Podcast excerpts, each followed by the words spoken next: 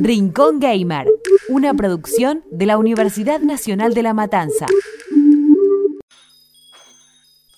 Bienvenidos a Rincón Gamer, un espacio para todos los amantes de las consolas de videojuegos. Mi nombre es Federico, hoy vamos a hablar sobre Valorant. Pero antes no olviden seguirnos en nuestras redes sociales arroba unlampodcast. El 27 de octubre de 2009, la compañía Riot Game lanzó uno de los videojuegos que modificó el destino de los esports, League of Legends. Y 10 años después, apoyados por su enorme éxito, la misma compañía se despachó con Valorant, el shooter que es sensación durante la cuarentena y que vino para quedarse.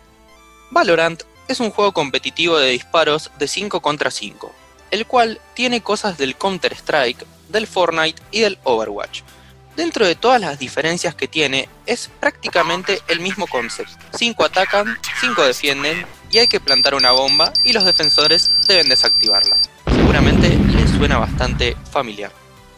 Asimismo, más allá del parentesco de sangre, Valorant mantiene relación estrecha con League of Legends, ya que cada héroe tiene su propia misión y a diferencia de los juegos originales de disparos, este nuevo shooter tiene como característica innovadora la estrategia para poder dominarlo. El fanático de los videojuegos y también colega periodístico Nacho Magnaco nos va a comentar qué le parece Valorant.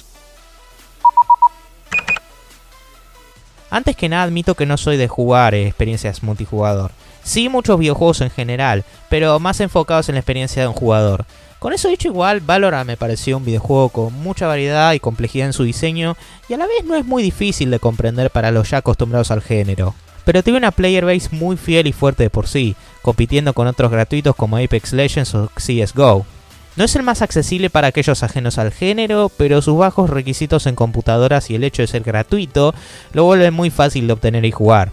Y una vez que lo comprendas, dudo que sea fácil de dejar. A poco tiempo de su lanzamiento, Valorant ya cuenta con una enorme comunidad en Internet. Y entre otras cosas, eso se sostiene gracias a que el ecosistema de creadores de contenido, o streamer como los conocemos, desde gamers hasta influencer, especializados ya confiaban en Riot como compañía para desarrollar un nuevo videojuego.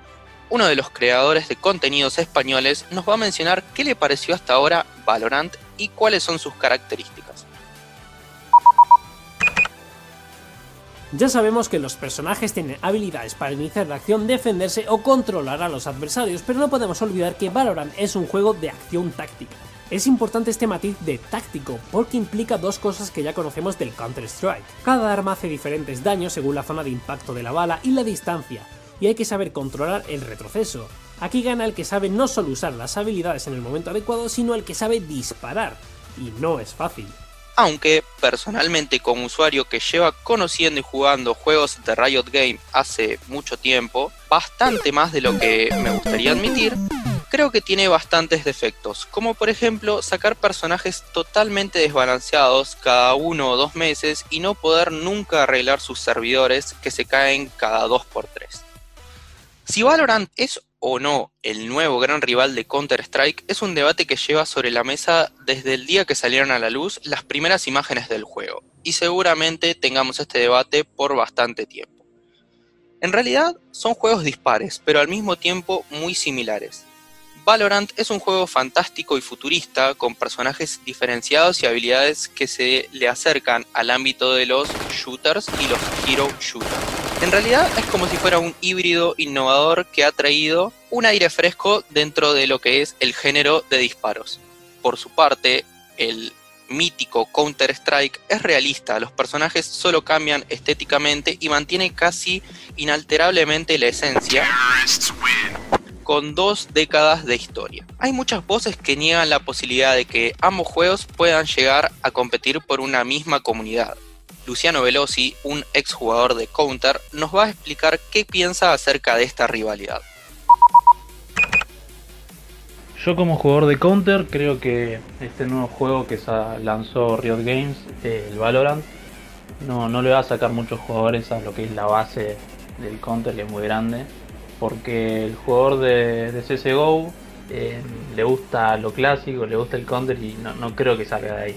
Pero sí va a sumar muchos nuevos jugadores quizás que jueguen League of Legends, que juegan LOL. y plantea un juego muy dinámico, eh, lo, que se ve bastante entretenido.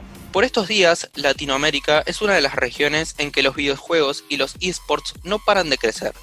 Aunque varios jugadores se quejaron de que estamos muy lejos del potencial que tienen los equipos reconocidos a nivel mundial, solo por el hecho de ser una región emergente. ¿A qué se debe esto? Como todos sabemos, Latinoamérica es una región tercermundista y todo esto también afecta a los esports.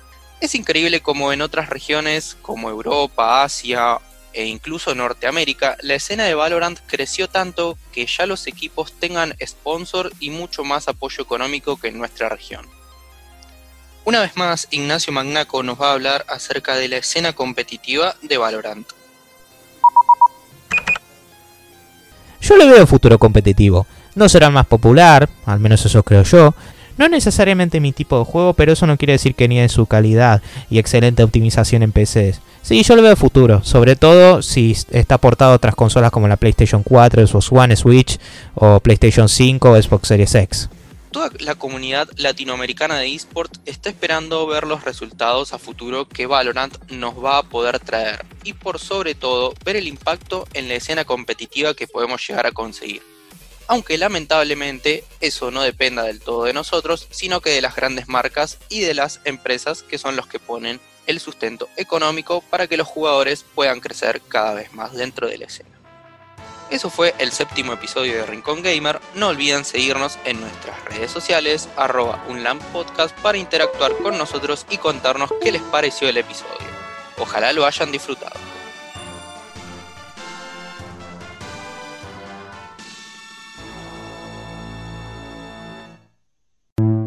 Escuchaste un podcast del Taller de Producción y Administración en Medios de la Universidad Nacional de La Matanza.